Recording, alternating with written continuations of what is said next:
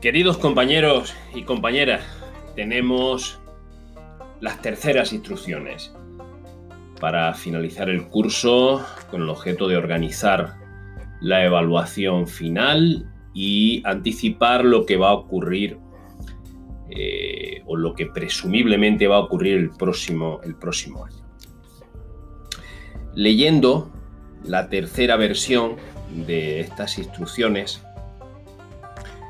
eh, bueno, eh, parece ser que el redactor acogido se ha ido al decreto 97, a las instrucciones o a la orden que lo desarrolla, el currículum de primaria, y se insiste en evaluación inicial, coordinación docente, enseñanza telemática, plan de actuación digital, acción tutorial, refuerzo recuperación. Metodología por aprendizaje, por proyectos, habilidades instrumentales. Si no fuera porque eh, llevo ya muchos años eh, en el tema educativo, en distintos sitios y a veces en paraderos desconocidos, eh, parecería que, pues, que todo esto es novedoso. Es decir, es ahora eh, cuando eh, es ahora cuando, eh, cuando ha llegado esta situación absolutamente anómala, cuando hay que evaluar e insistir en la evaluación inicial teniendo en cuenta lo que técnicamente el alumno, el niño, la niña ha podido perder en estos meses. ¿Qué pasa? ¿Que antes no era importante? Si insiste en la coordinación docente, ¿qué pasa? ¿Que, no, no es algo inherente eh, al funcionamiento de un centro educativo o de un equipo educativo la coordinación? Técnicamente, mm, eh, todo esto, más que en unas instrucciones de inicio de curso y de final de otro. Eh, debería ser eh, pues el, trabajo, digamos, cotidiano de las reuniones y de los claustros de maestros y maestras que se tenían o se deberían tener en cada centro educativo. Es decir, no, no lo tiene que recordar papá junta o papá estado, nos tiene que recordar qué es lo que tenemos que hacer, que nos tenemos que coordinar, que tenemos que evaluar, que tenemos que reforzar. Y claro, cuando la administración trata a los maestros y a las maestras como niños, pues eh, difícil veo que el sistema eh, ya el, sistema camino de la octava ley orgánica eh, vaya, vaya aumentando. Hace, hace unas semanas eh, recordaba que, había releído a Xavier Melgarejo sobre eh, pues, algunos de sus escritos, especialmente el manual Gracias Finlandia, eh, donde bueno, pues recalcaba la, absoluta autonomía e independencia que tienen los centros educativos para, para poner en funcionamiento teniendo en cuenta pues, esos padres, teniendo en cuenta esos niños, esas niñas, ese entorno en el que se mueve, poner en funcionamiento eh, pues, todos los mecanismos, todos los instrumentos para abordar eh, eh, pues, pues todas estas vicisitudes. No dejamos, nunca hemos dejado los maestros de, de estar tutelados por una administración, a veces inane, mediocre, pero he de decir también en favor de la administración que, a veces los maestros y las maestras nos hemos merecido esto, nos hemos merecido esto. Parece como que nos tienen que recordar continuamente como a esos niños y niñas que, atendemos qué es lo que se tiene que hacer minuto a minuto, como si ya no lo supiéramos, como si desde el centro educativo los directores y directoras eh, pues no, no, no lo hicieran pues eh, eh, mira, no, me ha parecido, eh, o, me ha parecido con, pues, no sorpresivo, porque ya la administración se va superando día a día. Pero sí eh, esa sensación de, desconfianza, esa sensación de que el trabajo que se hace es un trabajo eh, pues, pues no, digamos, no protocolizado. Con esto no quiero decir que, dentro de la profesión pues haya muchísimos profesionales que, posiblemente no hagan honor a esa palabra de profesionales y que, necesiten recordarlo. Pero yo entiendo que esto es más labor de, los propios equipos directivos. Eh, esos equipos directivos líderes, que deben ser líderes, eh, pues porque conocen sus centros, conocen a sus maestros, eh, conocen a los padres, conocen a las madres. No hay nada nuevo en estas instrucciones, nos recuerdan pues eso, que tenemos que trabajar y que tenemos que trabajar bien y que este tipo de de nuevos hábitos que nos dicen estas instrucciones, pues es lo que normalmente se lleva haciendo en la escuela siempre. Y que es necesario que, eh, pues bueno, pues que, en una situación en la cual eh, eh, pues los niños y las niñas han estado desconectados de, de, los centros educativos, ahora prestemos una mayor atención.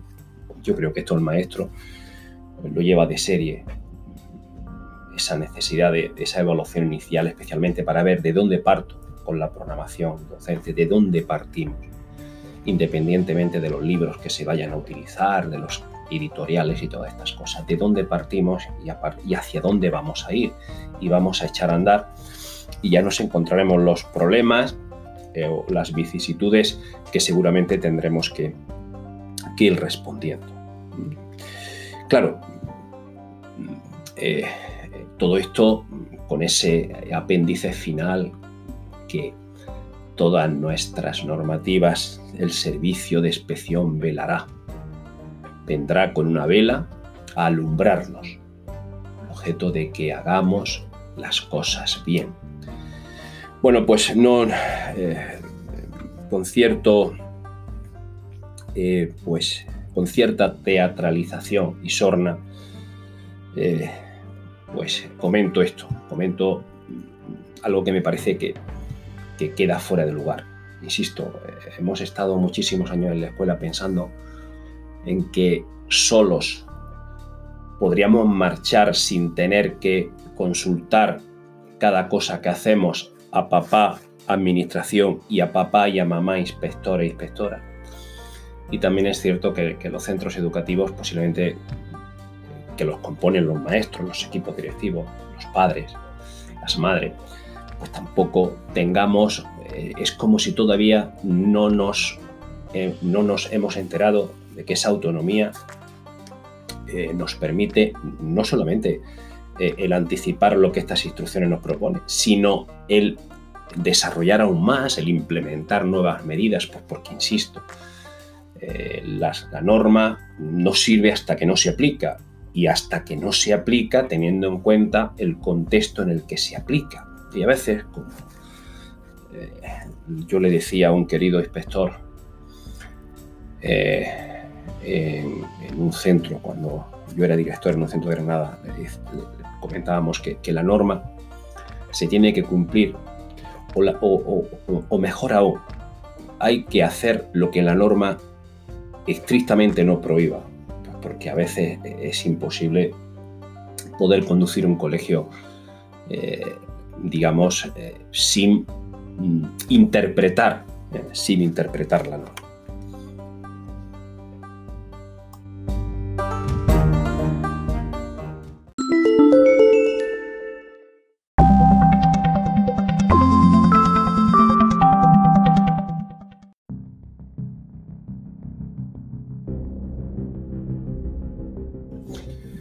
En otro orden de cosas, em, esta, esta, normativa, no solamente en Andalucía, sino en, gran parte del Estado, se insiste en que no se puede, la tercera evaluación no puede ser negativa.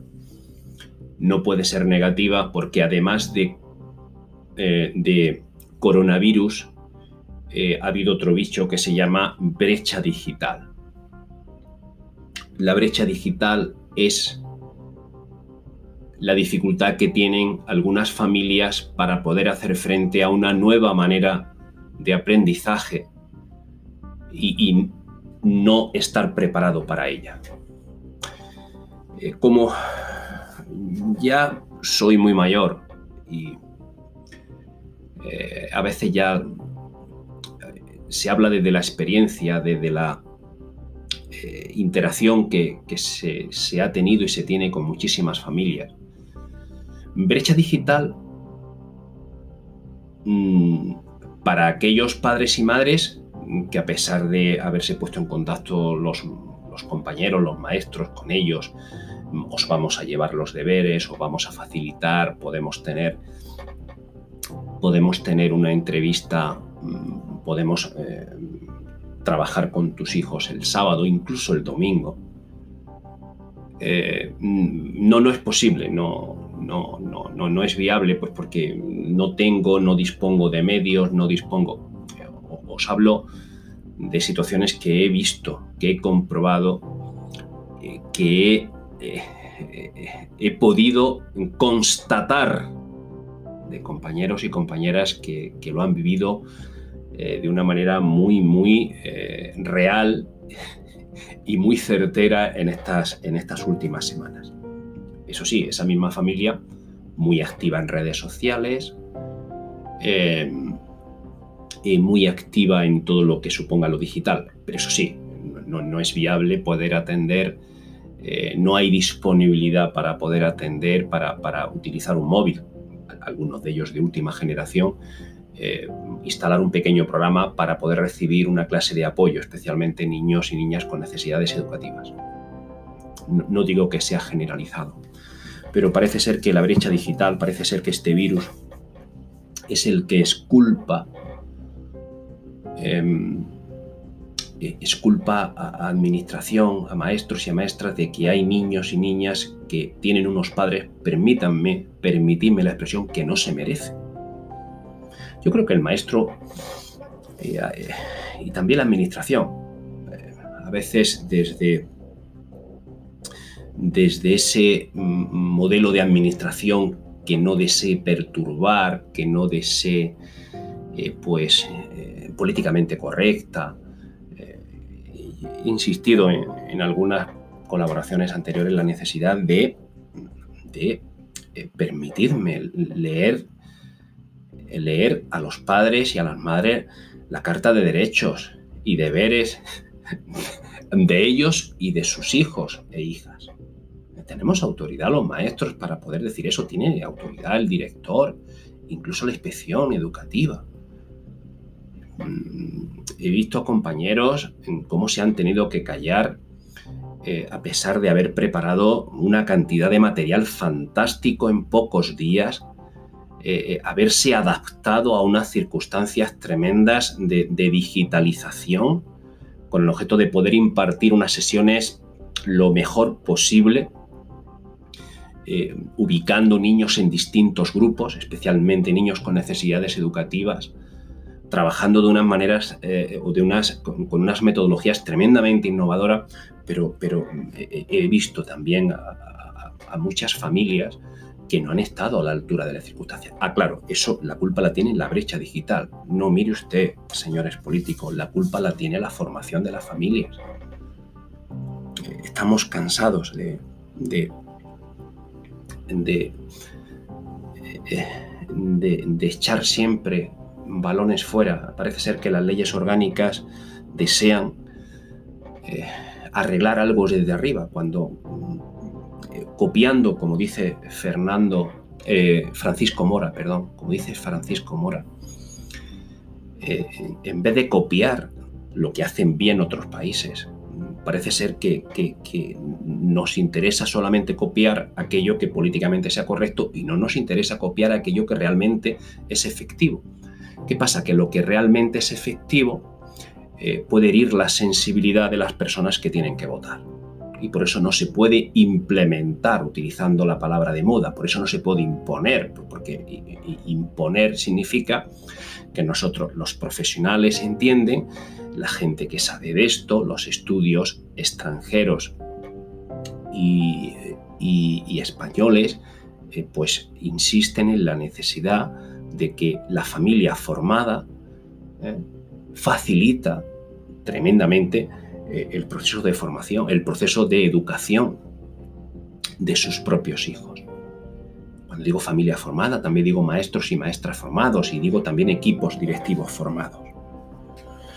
Hace poco leía un artículo mm, de, del presidente de, la Asociación de Directores de Valencia. Comentaba que, eh, la, enseñanza desde casa ha sido un fracaso. Comentaba que, claro, no había más remedio que, que proponerla, pero que ha sido un fracaso. Ha sido un fracaso porque nos hemos encontrado un profesorado poco preparado y nos hemos encontrado unas familias pues también poco preparadas. Realmente el profesorado tiene un reto en los próximos meses, de hecho ya ha tenido la primera prueba de fuego eh, para formarse y además formarse eh, eh, a marchas forzadas. ¿Le vamos a exigir eso también a las familias? ¿Vamos a asociar esa formación a ayudas? ¿O esas ayudas, esos ordenadores, esas tablets que se van a repartir, como ya ocurrió en Andalucía hace 10 o 15 años, solo para ver películas, se van a entregar solo para decir que somos muy buenos y colgarnos medallas los políticos o, esas tablets, esos equipos informáticos van a estar acompañados pues en el mes de julio, en el mes de agosto, a principios de septiembre, de un periodo de formación. ¿Qué pasa? Que ya estamos de vacaciones todos, también los padres, las madres, la administración.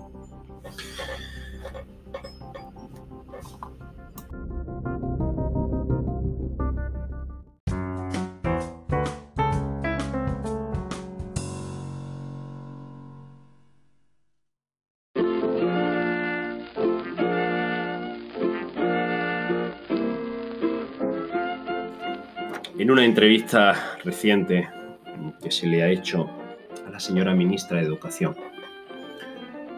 eh, acerca de las eh, innovaciones que va a traer la LOE, insistía que, el, sistema, eh, español que, se pretende pues, proponer ahora es un sistema basado en la equidad y en la excelencia hasta hace poco parece que era un sistema basado en la igualdad y en la libertad. Y, me quedo con una expresión, dice que, la excelencia, la excelencia eh, es inherente a cada niño, eh, entendiendo que independientemente de cuáles sean los resultados de ese niño, de esa niña, siempre va a ser excelente. Solo hace falta que, el maestro, la maestra, el sistema educativo le ponga los medios. Me acuerdo de, cuando se aprobó la, la, LOCSE hace ya muchísimos años y, es un planteamiento pedagógicamente correcto. Eso es posible que suceda, eh, como dice Francisco Mora, cuando los centros educativos maestros, las maestras, los padres, las madres caminen en la misma, en la misma senda. Pero teniendo en cuenta la dispersión eh, y la situación, las características de, de ese divorcio entre la escuela y la familia y a veces la sociedad, eh, pues esta octava ley orgánica creo que ya es la octava, camina en esa senda de ser la historia una vez más de, un fracaso. De un fracaso. Nos empeñamos una y otra vez en tratar de cambiar, tratar de proponer eh, eh, nuevas ideas pedagógicas sin abordar la esencia. Y la esencia, señora ministra,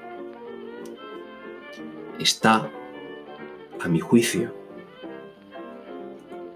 en la familia, que es la que debe iniciar ese proceso formativo desde el mismo de antes, pero especialmente desde el mismo nacimiento, necesita ser formada. Y a veces una, una, formación sobreimpuesta, como hacen, eh, pues como se hace en Finlandia concretamente, especialmente esas familias con riesgo, situaciones socioculturalmente desfavorecidas, un profesorado altamente cualificado, unos equipos directivos que sean eh, auténticos eh, eh, pues dinamizadores de la vida de un centro. Ese es el camino. La ley orgánica que venga de uno u otro color, que no aborde esta situación que es muy singular en los países mediterráneos y especialmente en España, eh, pues si, eso no se aborda, pues volvemos a lo que ya en tiempos de los romanos hacían los césares, pan y circo.